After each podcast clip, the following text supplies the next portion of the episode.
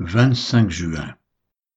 Deux Rois chapitres 11 et 12, Jérémie chapitre 48, Hébreux chapitre 12 verset 18 à chapitre 13 verset 6. Deux Rois chapitre 11. Athalie, mère d'Acasia, voyant que son fils était mort, se leva et fit périr toute la race royale. Mais Josheba, fille du roi Joram, sœur d'Acasia, prit Joas, fils d'Acasia, et l'enleva du milieu des fils du roi, quand on les fit mourir. Elle le mit avec sa nourrice dans la chambre des lits. Il fut ainsi dérobé au regard d'Athalie, et ne fut point mis à mort. Il resta six ans caché avec Josheba dans la maison de l'Éternel, et c'était Athalie qui régnait dans le pays. La septième année, Jéhojada envoya chercher les chefs des centaines des Kérétiens et des coureurs, et il les fit venir auprès de lui dans la maison de l'Éternel. Il traita alliance avec eux, et les fit jurer dans la maison de l'Éternel, et il leur montra le fils du roi.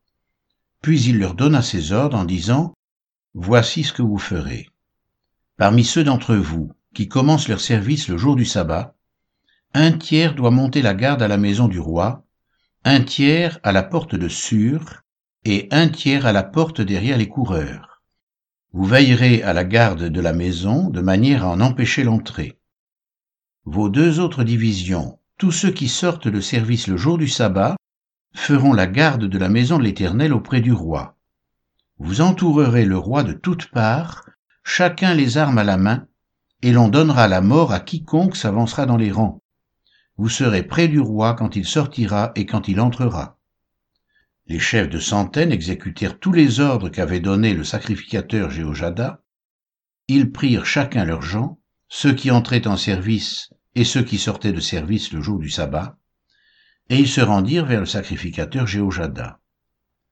Le sacrificateur remit aux chefs de centaines les lances et les boucliers qui provenaient du roi David, et qui se trouvaient dans la maison de l'Éternel, les coureurs, chacun les armes à la main, entourèrent le roi, en se plaçant depuis le côté droit jusqu'au côté gauche de la maison, près de l'autel et près de la maison.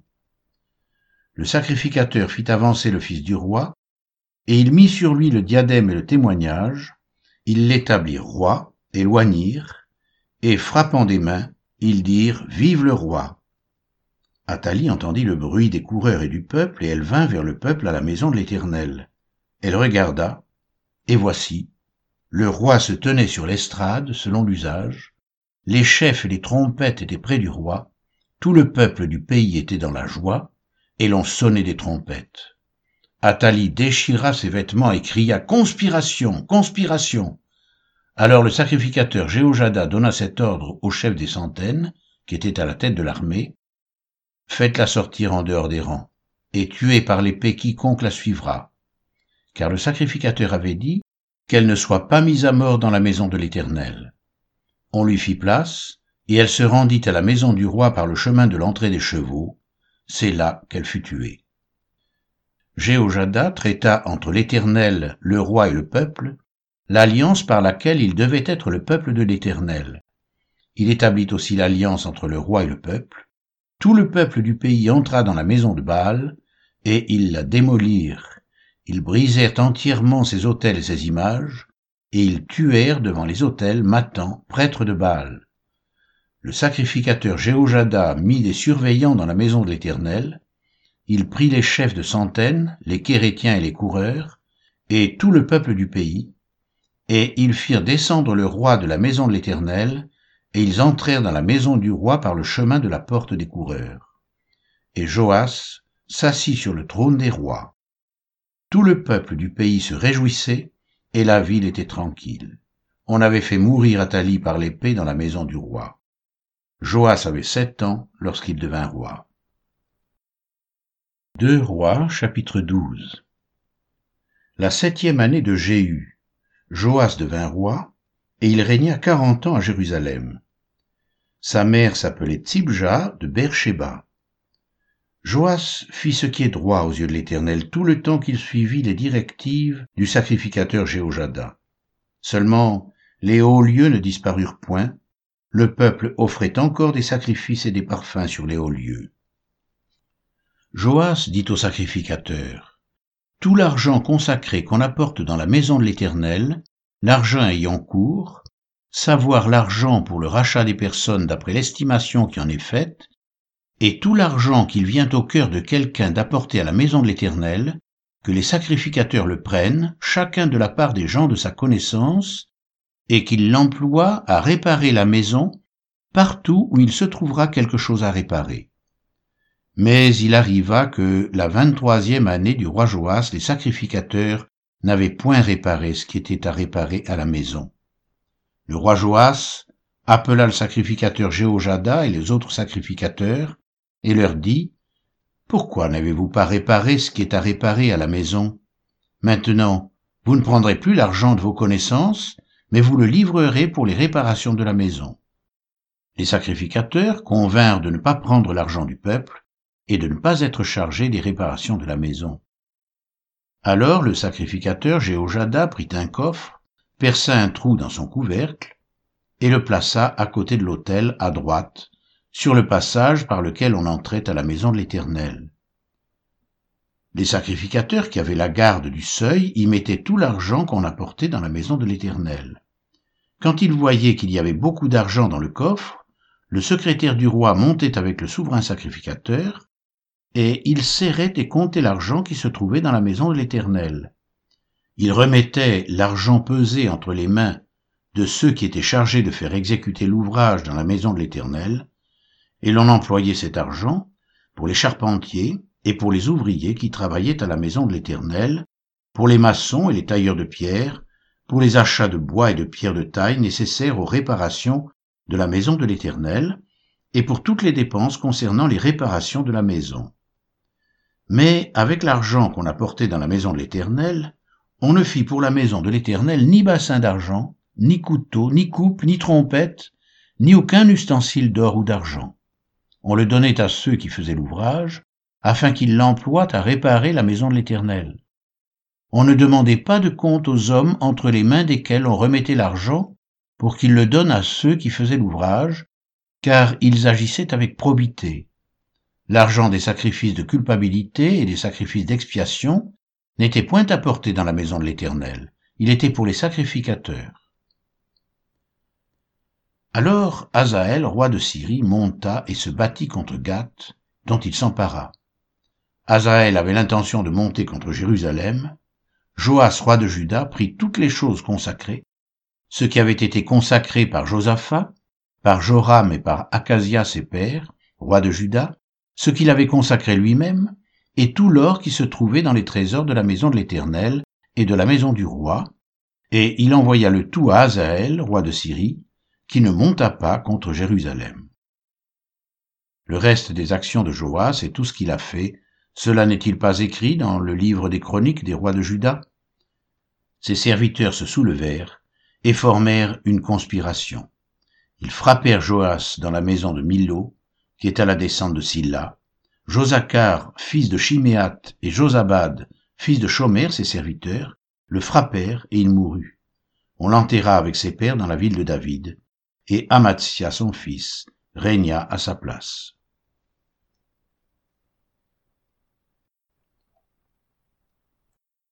Jérémie chapitre 48 Sur Moab Ainsi parle l'Éternel des armées, le Dieu d'Israël.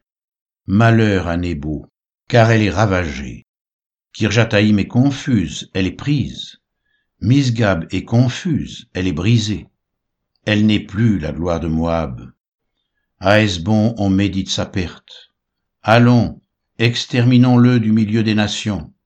Toi aussi, Madmen, tu seras détruite. L'épée marche derrière toi. Des cris partent de Coronaïm. C'est un ravage, c'est une grande détresse. Moab est brisé les petits font entendre leurs cris, car on répand des pleurs à la montagne de Luchite, et des cris de détresse retentissent à la descente de Coronaïm. Fuyez, sauvez votre vie, et soyez comme un misérable dans le désert. Car parce que tu t'es confié dans tes œuvres et dans tes trésors, toi aussi tu seras pris. Et Kémosh s'en ira en captivité, avec ses prêtres et avec ses chefs. Le dévastateur entrera dans chaque ville, et aucune ville n'échappera. La vallée périra, et la plaine sera détruite, comme l'Éternel l'a dit. Donnez des ailes à Moab, et qu'il parte au vol. Ces villes seront réduites en désert, elles n'auront plus d'habitants. Maudit soit celui qui fait avec négligence l'œuvre de l'Éternel. Maudit soit celui qui éloigne son épée du carnage. Moab était tranquille depuis sa jeunesse, il reposait sur sa lit, il n'était pas vidé d'un vase dans un autre, et il n'allait pas en captivité. Aussi son goût lui est-il resté, et son odeur ne s'est-elle pas changée. C'est pourquoi voici, les jours viennent, dit l'Éternel, où je lui enverrai des gens qui le transvaseront. Ils videront ses vases et feront sauter ses outres. Moab aura honte de Kémosh, comme la maison d'Israël a eu honte de Bethel qui la remplissait de confiance. Comment pouvez-vous dire nous sommes de vaillants hommes, des soldats prêts à combattre? Moab est ravagé, ses villes montent en fumée. L'élite de sa jeunesse est égorgée, dit le roi dont l'Éternel des armées est le nom. La ruine de Moab est près d'arriver, son malheur vient en grande hâte. Lamentez-vous sur lui, vous tous qui l'environnez, vous tous qui connaissez son nom. Dites comment ce sceptre puissant a-t-il été brisé, ce bâton majestueux? Descends du séjour de la gloire, assieds-toi sur la terre desséchée, habitante, fille de Dibon, car le dévastateur de Moab monte contre toi, il détruit tes forteresses. Tiens-toi sur le chemin, et regarde, habitante d'Aroer, interroge le fuyard, le réchappé, demande qu'est-il arrivé. Moab est confus, car il est brisé. Poussez des gémissements et des cris. Publiez sur l'Arnon que Moab est ravagé.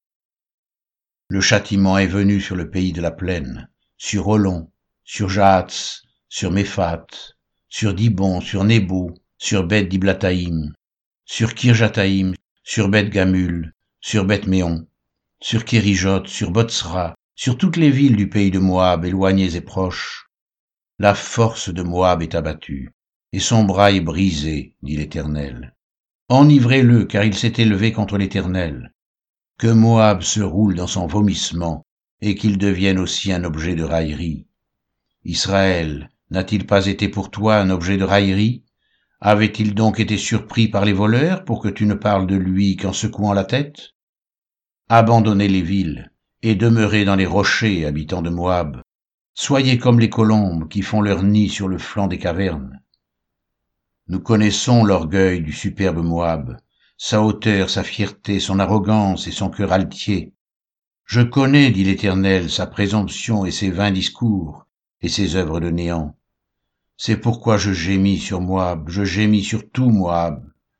On soupire pour les gens de Kir Hérès, Vigne de Sibma, je pleure sur toi, plus que sur Jaézer. Tes rameaux allaient au-delà de la mer, ils s'étendaient jusqu'à la mer de Jaézer. Le dévastateur s'est jeté sur ta récolte et sur ta vendange. La joie et l'allégresse ont disparu des campagnes et du pays de Moab. J'ai fait tarir le vin dans les cuves. On ne foule plus gaiement au pressoir. Il y a des cris de guerre et non des cris de joie. Les cris de Hesbon retentissent jusqu'à Éléalé, et ils font entendre leur voix jusqu'à Jahats, depuis Tsoar jusqu'à Coronaïm, jusqu'à Eglat Shelishija, car les eaux de Nimrim sont aussi ravagées. Je veux en finir dans Moab, dit l'Éternel, avec celui qui monte sur les hauts lieux et qui offre de l'encens à son Dieu. Aussi mon cœur gémit-il comme une flûte sur Moab, mon cœur gémit comme une flûte sur les gens de Kir Hérès, parce que tous les biens qu'ils ont amassés sont perdus, car toutes les têtes sont rasées, toutes les barbes sont coupées, sur toutes les mains il y a des incisions et sur les reins des sacs. Sur tous les toits de Moab et dans ses places, ce ne sont que lamentations, parce que j'ai brisé Moab comme un vase qui n'a pas de prix, dit l'Éternel. Comme il est brisé, poussé de gémissements, comme Moab tourne honteusement le dos, Moab devient un objet de raillerie et d'effroi pour tous ceux qui l'environnent, car ainsi parle l'Éternel. Voici, il vole comme l'aigle, et il étend ses ailes sur Moab. Kérijot est prise, les forteresses sont emportées, et le cœur des héros de Moab est en ce jour comme le cœur d'une femme en travail. Moab sera exterminé, il cessera d'être un peuple, car il s'est élevé contre l'Éternel. La terreur, la fosse et le filet sont sur toi, habitant de Moab, dit l'Éternel. Celui qui fuit devant la terreur tombe dans la fosse, et celui qui remonte de la fosse se prend au filet. Car je fais venir sur lui, sur Moab, l'année de son châtiment, dit l'Éternel.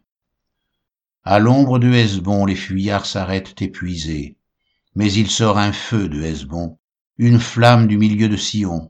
Elle dévore les flancs de Moab et le sommet de la tête des fils du tumulte. Malheur à toi, Moab. Le peuple de Kémosh est perdu car tes fils sont emmenés captifs et tes filles captives. Mais je ramènerai les captifs de Moab dans la suite des temps, dit l'Éternel. Tel est le jugement sur Moab.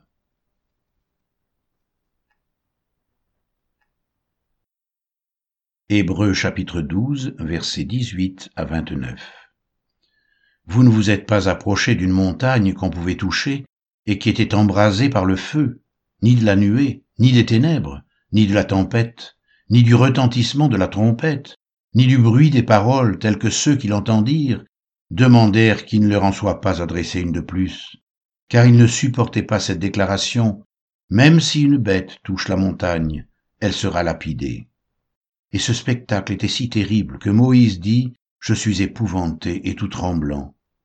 Mais vous vous êtes approché de la montagne de Sion, de la cité du Dieu vivant, la Jérusalem céleste, des myriades qui forment le cœur des anges, de l'assemblée des premiers-nés inscrits dans les cieux, du juge qui est le Dieu de tous, des esprits des justes parvenus à la perfection, de Jésus qui est le médiateur de la nouvelle alliance, et du sang de l'aspersion, qui parle mieux que celui d'Abel? Gardez-vous de refuser d'entendre celui qui parle, car si ceux qui refusèrent d'entendre celui qui publiait des oracles sur la terre n'ont pas échappé, combien moins échapperons-nous si nous nous détournons de celui qui parle du haut des cieux, lui dont la voix ébranla alors la terre, et qui maintenant a fait cette promesse, Une fois encore j'ébranlerai non seulement la terre, mais aussi le ciel. Ces mots, une fois encore, indiquent le changement des choses ébranlées, comme étant faites pour un temps, afin que les choses inébranlables subsistent.